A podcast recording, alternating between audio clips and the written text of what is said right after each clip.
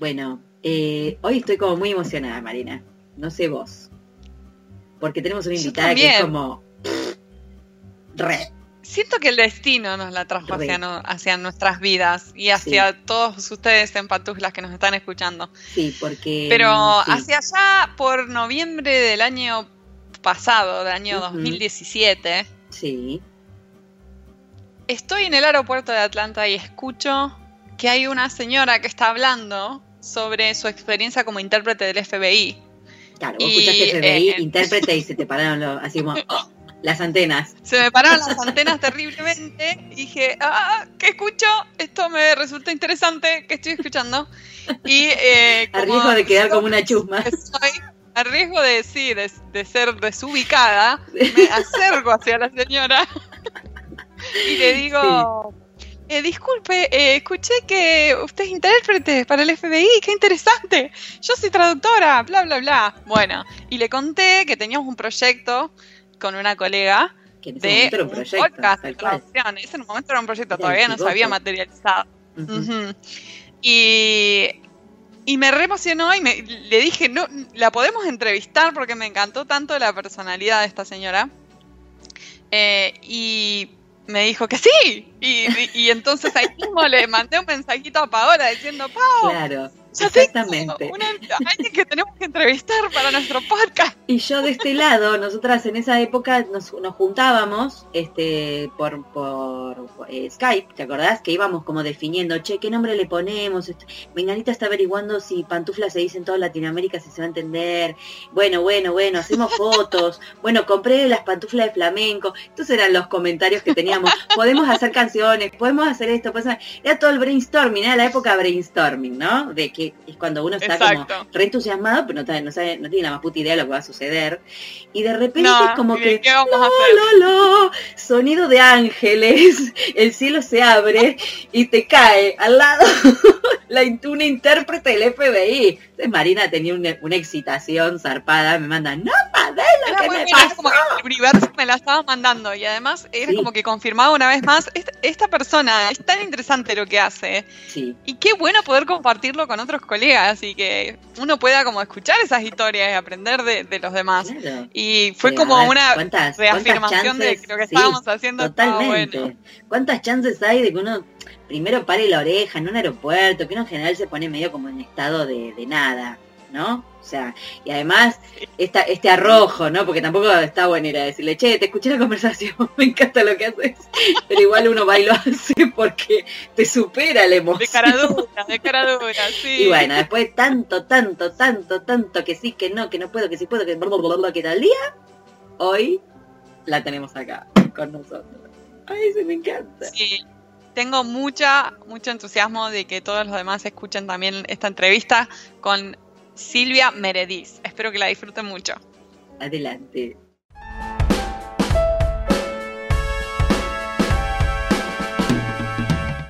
Hoy tenemos el agrado de entrevistar a Silvia Merediz. Silvia nació en Argentina, fue a un colegio bilingüe y cuando se mudó a Estados Unidos con su familia en 1964, hablaba bien inglés y castellano. Y es aquí en Estados Unidos donde ella estudió, en Washington. Luego se casó, se dedicó a su familia hasta que se mudó a Memphis y comenzó su carrera como intérprete en el St. Luke's Children's Research Hospital de forma voluntaria.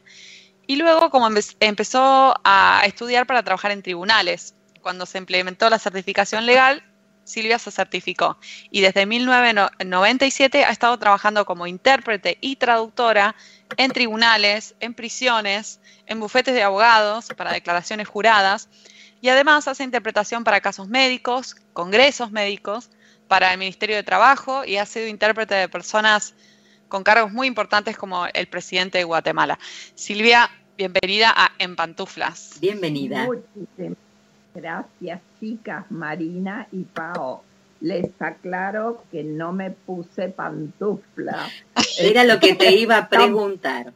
Justo, mira, No. justo, justo te iba a decir, vos, vos que sos intérprete te tenés que vestir, claro, ¿no? Como me tengo que vestir un poquito así. Claro.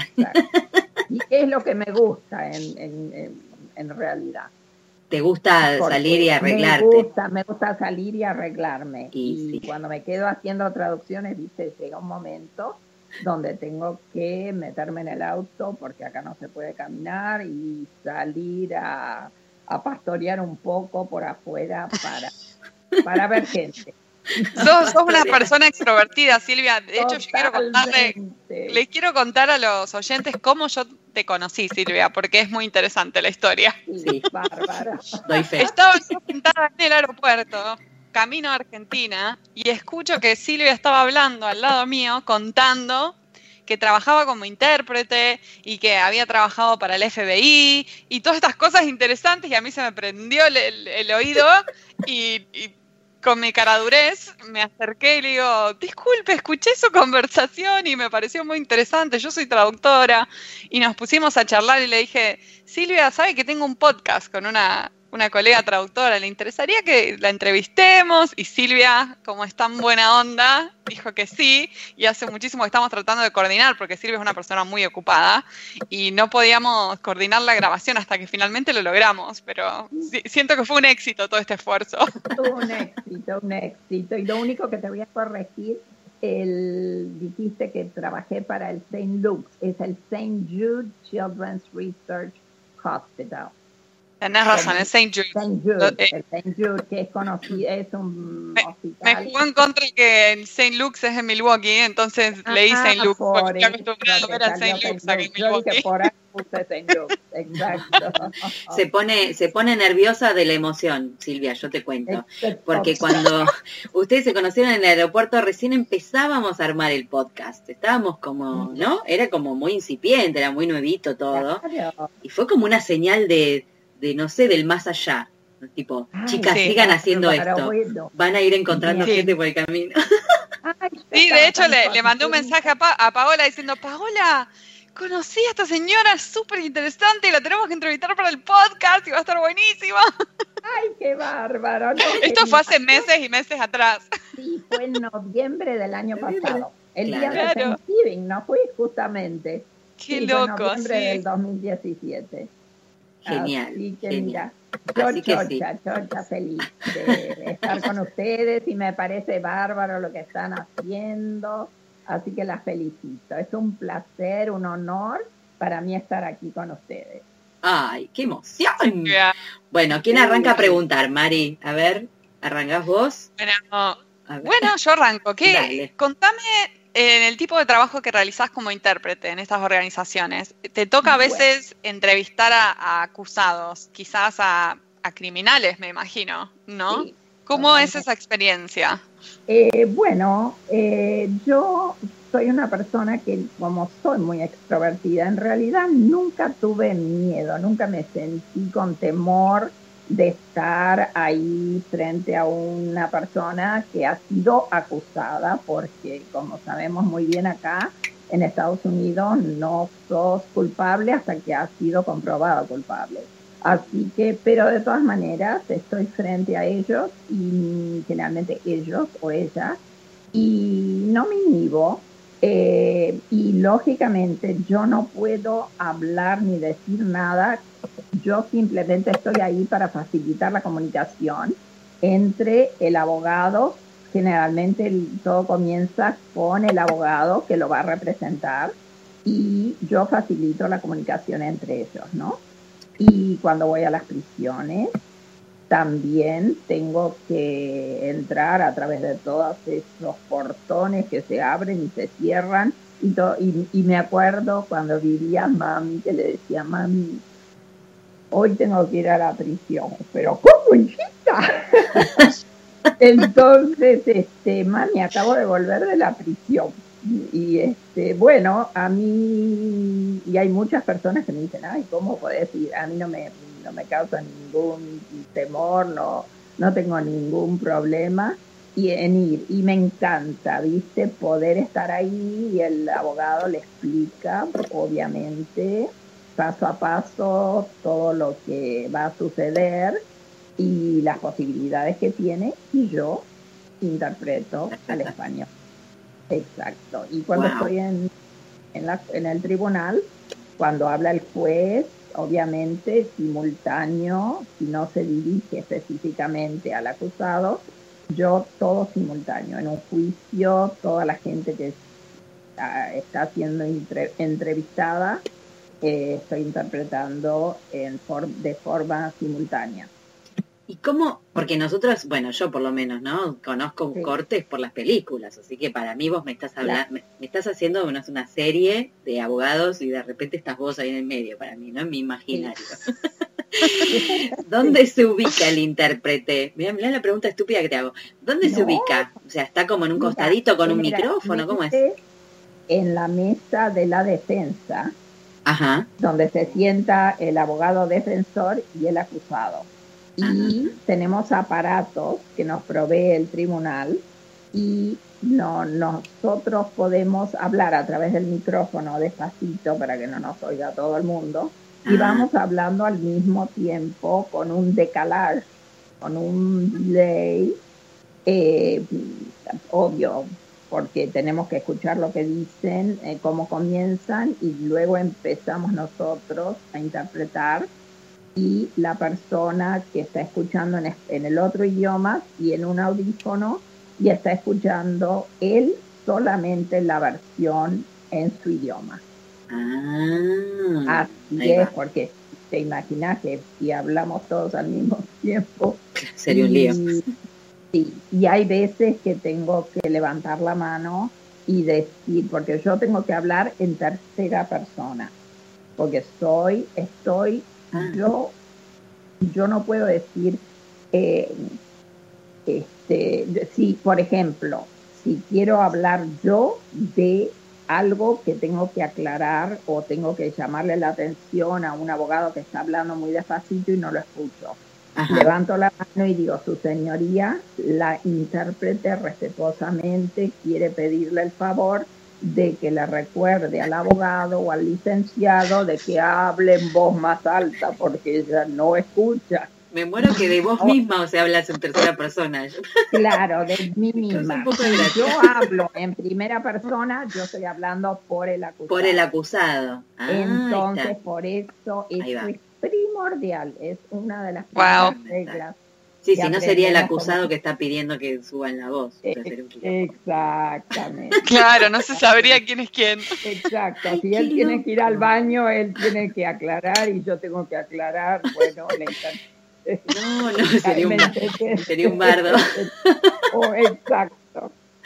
Mirá vos, cuando empezaste a decir eso yo, yo pensé que era al revés, que hablabas en tercera persona cuando lo interpretabas a él y en primera con vos, y después digo, no es al revés, ah, qué loco, qué esquizofrenia. Un error garrafal si yo hablo en tercera Si yo digo, él dice, por ejemplo, muchas veces los abogados ya casi todos están entrenados, pero hay muchos que le dicen, eh, dígale, me miran a mí y, le dicen, dígale al señor Pérez que va, va posiblemente, digamos, en la cárcel, le dicen, que posiblemente está conllevando una pena de 30 años. Y yo les aclaro enseguida, usted haga de cuenta que yo acá no estoy presente, que yo estoy transparente, usted hable, háblele directamente a, al acusado, a la persona con claro. quien... ¿Me entiendes? Así yo este, le digo directamente, usted está conllevando una pena, lo que repite, lo que dice él, ¿no? claro, claro. Sí, si no estarías todo el tiempo haciendo discurso, discurso directo del otro. Exacto. Y le digo al Señor, eh, dígale que me mira, ¿cómo? ¿Qué hubo? ¿Qué dijo? ¿Cuál, fue el caso más difícil que te ha tocado interpretar en el tribunal? Eh, quizás el más difícil fue aquel del año 2006, de donde trabajé, porque que yo fui la intérprete para eh, la FB, el FBI, fui intérprete para la Fiscalía y fui intérprete para la defensa.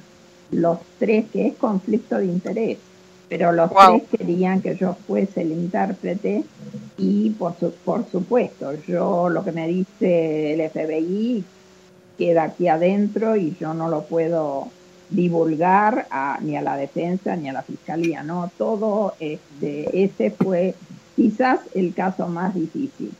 Pero el primero, el primer juicio que hice eh, aquí en Memphis, en el estado, eh, ocurrió, tengo una anécdota, si la puedo Sí, por favor. Se nos, está cayendo la baba, Silvia, por favor. Porque ustedes saben la variedad de público hispanoparlante aquí, que viene de El Salvador, de México, y nosotras somos argentinas, y yo sigo, a pesar de, de estar en Estados Unidos hace 54 años, eh, lógicamente igual hablo como argentina, no tanto quizás como vos, Pablo, Paola, pero el acentito lo trato de suavizar un poco. Y este, pero hay terminología, hay la jerga mexicana es diferente a la nuestra. Y la primera vez que me tocó un juicio, el fiscal era venezolano, o sea que él me, me conocía bastante bien.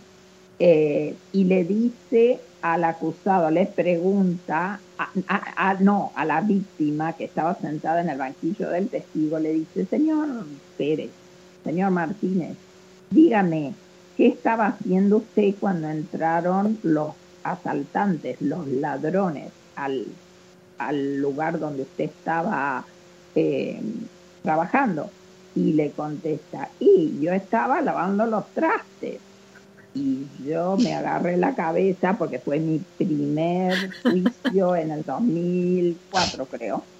Eh, y yo dije, uy, uy, uy, uy, uy, acá qué habrá estado lavando. Supuse que eran las acerolas, como decimos nosotros. Pero tuve que que... Pero por si acaso levanté la mano y dije, su señoría, la intérprete tiene que aclarar una palabra, pide permiso para aclarar una palabra con la víctima. Y su señoría, la intérprete no sabe los trastes de quién estaba lavando ese señor. Exacto. Exacto. Me muero. Así que, este, y después también, ¿qué tenía puesto? ¿Qué ropa llevaba? Bueno, tenía una chamarra con una oh. cachucha. Con... Ay, Dios, esto lo, lo voy a embarrar. Así que de qué sí, así que este, viste, esa vez y, y, después el fiscal que me conoce me dice, ay Silvia, te pusiste verde. Le digo, ¿Y qué pretendes? Se me cruzaron un montón de, de, culos en la imagen. ¿Qué puedo hacer? No puedo trabajar así. Exactamente. Nunca me olvidaré, nunca me olvidaré. Y no, claro, me imagino que te colapsó ahí.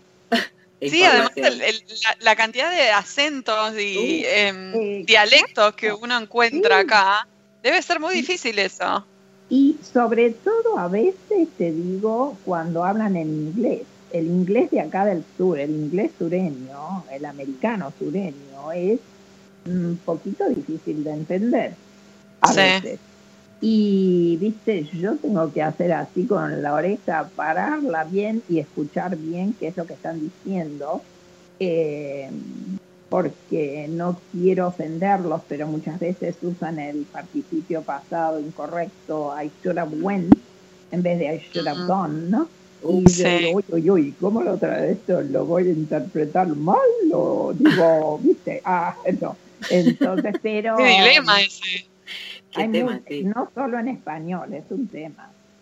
Sí, sí, sí, porque además incluso el, el cerebro está eh, acostumbrado o preparado para decodificar mínimamente lo correcto. Cuando se van, como que la gramática te empieza como a, ah, dar vueltas en la cabeza. y Me tropiezo, exacto. qué gracioso. Em, ¿Qué es? Bueno, más o menos nos venís contando, pero ¿qué es lo que más te gusta de ser intérprete y qué es lo que menos te gusta? A ver, eh, me encanta interpretar eh, conferencias, seminarios médicos, sobre todo porque yo quería ser médico y de hecho, como había estado casada varios años y no, no podía quedar embarazada, me había anotado para ser physician assistant. el momento que me anoto, traca, te quedo embarazada, ¿viste? Y después, pero siempre me encantó la medicina, así que leo mucho acerca de medicina y este me encanta hacer, eh, hacer de intérprete en seminarios o congresos médicos acá en St. Jude, en Alsace. Eh, entonces, obvio que tengo que estudiar toda la terminología porque es complicada, pero este, eso me fascina. Eh, ¿Qué es lo que menos me gusta? A ver, ¿qué te puedo decir? ¿Qué podría decir? Me parece que te gusta todo. Todo. si te cuesta tanto encontrar lo que no te gusta, es porque te gusta muchísimo. Y mira, eh, una cosa que es interesante, cuando los jueces, hay un juez específicamente que le encanta hacer chistes y usa muchas frases idiomáticas. Y a veces las frases idiomáticas son las más difíciles para traducir, ¿no? Para interpretar. Entonces, bueno, pero ahí me pongo las pilas y digo, bueno, él dijo, y tengo ponele a 17 narcos todos sentados en, los banquitos ahí este, escuchando con el aparatito puesto, porque hay 17 y hay 17 aparatitos que me están escuchando. Y yo veo que se ríen, digo, ay, bárbaro, escucharon, entendieron el chiste. entendieron el chiste. entendieron el chiste, porque de golpe después, cada tres palabras, se, se manda una frase idiomática o un chiste. Y este, pero me gusta, me gusta porque es un desafío. Y a mí yo creo que me gustan los desafíos, ¿sabes? Sí, me da la sensación de que hay mucha adrenalina en lo que haces. Mucha, mucha. Y de más que cualquier otro intérprete, que ya de por sí tiene como una cosa así, ¿no? Muy adrenalínica para uno, un ser humano común. Pero encima vos entre criminales en una corte, teniendo que hablar yo cuando, de vos misma. cuando me, enteré que habías, eh, habías trabajado como intérprete en el FBI, sí, me imaginaba algo súper de película, Silvia. Te ah, imaginaba así tipo Homeland, pero versión intérprete. No, no, no. Bueno, yo, ellos venían y entrevistaban ahí porque tenía que ver todo, la, la, el FBI estaba involucrado en todo esto porque era una cosa global, o sea, mundial y, realmente era, era un problema que existía aquí en el país, ¿no? En, en, varios lados. Y en Memphis fue donde agarraron a uno y después se destapó un montón. Pero, y puedo hablar porque ya el caso está cerrado y la persona recibió cincuenta y pico de años en prisión. Así que sí. Pero hace cuánto, no está por salir, ¿no? No. No, no, no, no, no, fue en el 2004. Ah, bueno, más Está bien, estamos tranquilos. Exacto. Pero realmente me, me, encanta, ¿viste? Es algo que, que lo tengo pasión. Bueno, yo soy una persona de verano, que soy apasionada con las palabras, entonces, hasta los abogados me dicen, ay Silvia, si te atamos las manos no puedes interpretar. es verdad, yo uso las manos para mantener la concentración. Eso es de Argentina. Eso es de Argentina. me voy a hacer el Ancestry, el, el, ADN y vas a ver que me va a salir. Te sale el gen, el gen argento. Sí.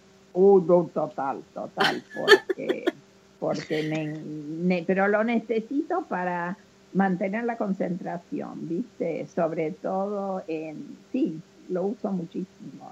¿Y tomás notas también? Eh, también tomo también, notas. También, y te digo que he tomado cursos em, con personas que te enseñan su sistema o te, te tratan de mostrar qué sistema usan ellas en general digo ellas porque me han tocado mujeres, pero cada uno desarrolla su propio sistema y yo claro, muy particular. Muy particular. Y yo puedo decir que se pueden largar frases larguísimas y con mis notitas yo tomo palabras claves las mm. pongo en un orden que no viene a ser exactamente vertical sino medio que se cruza que va para abajo subrayo las palabras que se repiten, hago tú. Eh. Después, en el momento lo puedo repetir, pero dos días después. Después no sabes ni qué miro pusiste. No, Queda idea. una obra de arte. Queda así, arte abstracto. Lo Pollock. un ratito. Pollock. Exacto. Qué bueno, me encantaría ver una foto de unas notas tuyas. Mira, Sí. Cuando te acuerdes, acá. mandanos Por una favor, Sí. mandanos, mandanos una. Ok, que me Silvia, cuando te conocí me contaste que había un cineasta que quería hacer un documental basado en tu vida. Contanos un poco más de ese proyecto, por favor. Ah, Netflix, ah, Netflix. Eso fue, no, no Netflix, eso fue Indie Memphis. En Ah. noviembre del año pasado Mm. eh, fui a mm, participé, pagué bastante para poder ir a ver todas las películas del Indie de Memphis Indie Festival. Ay, qué bueno. Y es el festival de películas independientes de, de todo el país. Habían venido justamente, hubo una película que fue dirigida por una chica de Brooklyn y amorosa la chica. Hizo una película, era de origen japonés, ella japonés americano, y hizo una película sobre su abuelo. Y me encantó la película, me encantó la personalidad del abuelo y cuando terminó la película, en estos festivales tenés la, la gran ventaja que el director después o directora se paran adelante en el, en el cine y te contestan las preguntas. Y yo me levanté y le dije, ay, yo si tu abuelo estuviese vivo, yo me casaría con él. Porque me encanta la personalidad. Mira, y después le di, me fascinó la película, la manera que ella presentó la cultura de él. Él vivía en Hawái, pero de origen japonés. Y este mm, me dijo, le dije, obvio, soy tan, los americanos me miraban como diciendo, ¿y esta ¿Qué le pasa a esta señora tan descocada? señora? Entonces la chica me dijo, ¿vos de dónde sos? Le digo, yo soy argentina. Me dice, ¿sabés que mi película se estrenó en los cines de Recoleta? Ah, Eh, ¿Cómo se llaman estos cines de ahí de Recoleta? Village, Multi, Village, Multiplex, Village, alguno de esos. en eso mismo. Y me dice, ahí fue, fue donde tuve la mejor audiencia, la gente más expresiva, me demostraron que realmente les encantó la película. Le digo, mire, ah, y me lo dijo antes de que yo le dijera que era argentina. Bien. No te puedo creer. No te puedo creer. creerme. ¿Y Pero cómo se llama la peli? Ahora me diste intriga. Quiero Ah, ver al sí. señor que querías de novio. Era 90 más 6, creo que era, porque el hombre muere a los 96 años. 90 plus 6 o algo así. Me La voy, voy a buscar. La, buscala, sí, 90 Sí. plus 6, la directora es de Brooklyn, Ajá. New York. Pero luego conocí a tres muchachos jóvenes y todo el mundo pensaba que yo era productora, que yo producía películas. Un cartelito que había, que podía entrar a todas las películas, pero bueno. Y entonces, porque yo soy tan, tan, hablo hasta por los codos, ya se dan cuenta. Y, Claro. entonces se acercaron y me dijeron, ¿qué hace usted? ¿A qué se dedica? Bueno, eh, creían que era productor. No, no, no, le digo, pero yo encantada. Si usted es actriz, entonces le digo, no, but I, I'm not, but I would love to be. Oh, but, ¿cómo, cómo? No, no le contestaba así como era, no, but I could be. Entonces, este, me dijeron, ay, estos tres muchachos me dijeron que les encantaría hacer eh, una película de mi vida, de cómo había comenzado con esta carrera y, y, este, y de, bueno, y otras anécdotas que tengo personales, ¿no? Que son medias locas, así que este... así que me... Pero todavía no me han contactado, todavía no me han contactado. Así ¿Dónde que, están esos tres? Nosotros ¿Dónde los acosamos. Vos no te preocupes que nosotros los encontramos. Que queremos la peli. Somos especialistas en buscar gente por internet. Y si querés, yo puedo hacer de vos. Ok, bárbaro, bárbaro. Te Quiero tiene que hacerla- crecer un poquito. No, peluca, Silvia, peluca. Peluca. No, este peluca. pelo ya fue, ya está. Pero yo hago de vos que la anécdota de los trastes que me encantó. Ah, divino, divino, divino. Bárbaro. Me encanta. Me parece bárbaro. Qué genio, por favor. Em, bueno, y qué, por ejemplo, bueno, no sé si, si has tenido la oportunidad quizás de, enseñar este arte o no, si no has incurrido en, lo que es la enseñanza, pero suponete que si vinieran, no sé, muchas, muchas intérpretes, muchos intérpretes jóvenes a preguntarte qué consejos tenés para dedicarse a esto. ¿Vos qué le dirías? El principal tener seguridad en sí mismo. Es una profesión donde si vos te pones muy nervioso, no tenés confianza en vos mismo, es, es difícil, porque vas a estar ahí actuando prácticamente en, en, un tribunal, en una sala de un tribunal, cuando estás detrás de la cabina como intérprete en un congreso es diferente pero, viste, tenés que medio ser actriz, no actriz, pero tenés que tener em, paz interior de poder pararte frente al público y no sentirte cohibida. Claro. Yo considero eso. Considero que tienen que practicar constantemente y con práctica, práctica, práctica y constantemente estar leyendo o estar informándose. Yo voy a asisto a varias conferencias, ¿no? Como YAPTI en Buenos Aires estuve el año pasado. Eh, International Association of Professional Translators and Interpreters y este realmente es muy importante continuar aprendiendo. Para mí no se acaba. Yo todos los días prácticamente digo que aprendo una nueva palabra. Si hay algo que dicen en la televisión o, leo que no, que es una palabra, digo, ¿y cómo diría yo esto en inglés o en español? Y lo busco, lo busco y en, el, en mi Word Reference, yo tengo en el teléfono el Word Reference y me fijo y me, ayuda. Y eso, yo, este es mi consejo, eh, prepararse para el tema, digamos, que se va a abordar en, inclusive en el tribunal. Si es un homicidio, es diferente a, a un caso de, de robo, de hurto, de, o de asalto o lo que sea, ¿me entendés? Prepararse, el, tener, tengo 20.000 glosarios, ahí estoy limpiando cajones, tengo glosarios de la época del copo. Este, pero ahora, claro, la internet nos abrió un, un mundo muy amplio, ¿no? Para poder buscar y no tener que recurrir a, al cajón y abrirlo y decir en cuál ficha están los glosarios que tienen que ver con armas de fuego. Lo que sea. Claro, y además esto que decís está buenísimo, es muy similar a lo que nos contó, ¿te acordás, Mari eh, Naum Han, el intérprete de, la ONU? Y, y también es, ¿cómo? Ay, no escuché. Qué lindo. El intérprete de la ONU, qué bárbaro. Sí, sí, divino aparte, es un amor, un amor.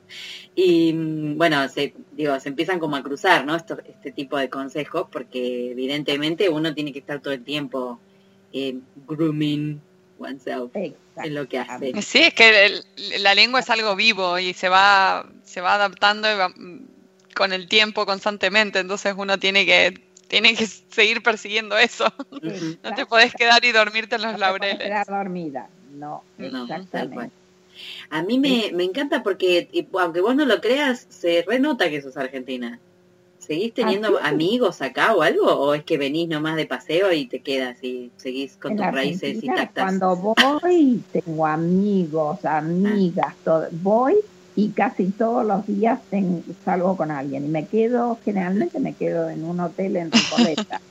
Y, y salgo y los de abajo el concierto me miran otra vez ¿a dónde? Y, entran amigas va bien va bien. Sí sí yo porque esto y te digo que me gustaría vivir en una ciudad otra vez como Buenos Aires porque por la gran actividad social la, el gran intercambio de, de humanidad que hay, que veo, que así como me senté con Marina ese día ahí en el, ¿te acordás? Que estábamos esperando en la puerta En el aeropuerto, en el aeropuerto de, Dallas o de Atlanta. No, Atlanta era. Atlanta. Nos pusimos a hablar y yo, eso, esto acá, si salgo a caminar, tengo que hablar con las ardillas, con los ciervos, y a mí me encanta la gente, la gente, así que busco, busco.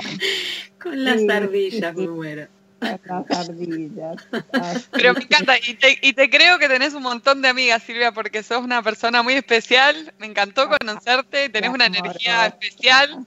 Y es muy linda persona, la verdad me encantó conocerte y, me alegra poder entrevistarte acá en, pantuflas y que todos nuestros oyentes te, escuchen también y te conozcan.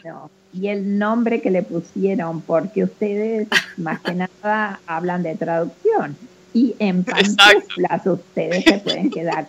Y yo desde que amanezco, los aritos, y dice, entonces, por más que tenga que hacer una traducción, tengo que ponerme los aritos y, no tacos altos, pero, pero, me saco las pantuflas. Ahora sí, a la noche las pantuflas. Eh, Igual con lo que vas y venís, vas y venís, vas y venís, que contás, no te, no te da el tiempo para ponerte las pantuflas. Son un poquito No me da, pero...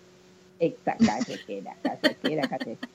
Pero chicas, las felicito porque este programa es tan lindo, ¿viste? Y es una profesión que realmente acá, eh, por más que se inició hace años, ahora se está dando a conocer, ¿no creen ustedes?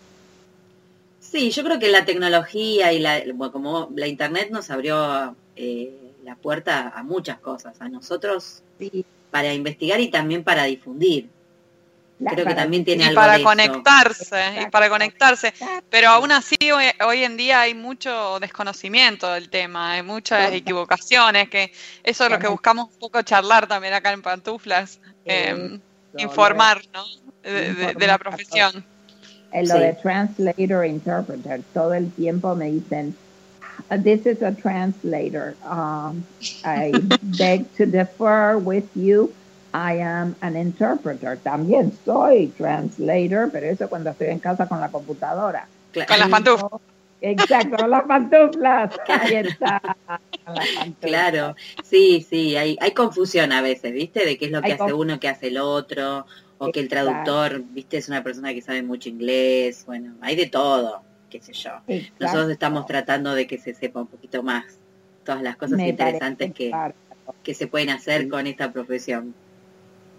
Y, ustedes se dedican ambas, vos también, este, Marina, acá en Estados Unidos, a, hacer traducciones literarias, técnicas, de que... Eh, sí, de todo un poco, traducciones comerciales principalmente. No, no, tan, no tanto lo literario. Eh, aunque está lindo, pero no tanto lo literario. nada, ah. nada de interpretación, igual. A mí me pasa lo, contrario. La gente me dice, ah, que trabajaste de traductora en el hospital y no, no. No, no, no, trabajo en mi casa con pantuflas, nada que ver. pantuflas. ¿Y vos, Paola? Y yo soy traductora. Em, en realidad estuve muchos años trabajando en una empresa, entonces cuando me, me liberaron, me dejaron ir. empecé a repartir mi tiempo eh, un poquito más equitativamente entre la traducción y la actuación, porque además soy actriz. Eh, humorista, así me conoció Marina, en realidad. Este, ah, así que medio como que fusiono las dos cosas. Ahora también este año estoy estudiando para ser actriz de doblaje. Ah, ah. qué bueno. El otro día muy bien, El otro día me tocó en una clase eh, doblar a um, Kathy Bates en la escena final de mi serie. Me volví loca. A los gritos estaba. Encerrada en un cuadrado a los gritos, matando a este señor que ahora no me sale el nombre. No, muy divertido. Sí, sí, yo estoy siempre haciendo alguna cosa nueva. Y de traducción es lo que caiga, viste que acá en, Argentina es así. lo que allá se hace. Si me llegan muchas, porque hay veces que tengo bastantes traducciones no tengo tiempo. Ah, bueno. Pues no llamas. Les mando, las llamo. Exactamente. Ya tenés nuestros, nuestros contactos. Acá hacemos hacemos business en pantuflas también, ¿eh? Ojo. me parece bárbaro, bárbaro. Bueno, te, Silvia, te agradecemos muchísimo, nos encantó entrevistarte. Gracias por tu tiempo. Sabemos que es muy valioso, estabas muy ocupada, así que te agradecemos un montón. Bueno, yo les agradezco a ustedes. Fue un honor estar con ambas y conocerte a vos, Paola. me parece que te conozco. Bueno, y cuando vaya a Buenos Aires te puedo ir a visitar. Me avisás, obvio, me avisás y nos juntamos. En una de esas rotations nos tomamos un café, algo. Fantástico. Obvio. Bueno, chicas, un beso. Bueno, genia. Beso enorme. Un placer. Un beso, enorme, Silvia. Adiós.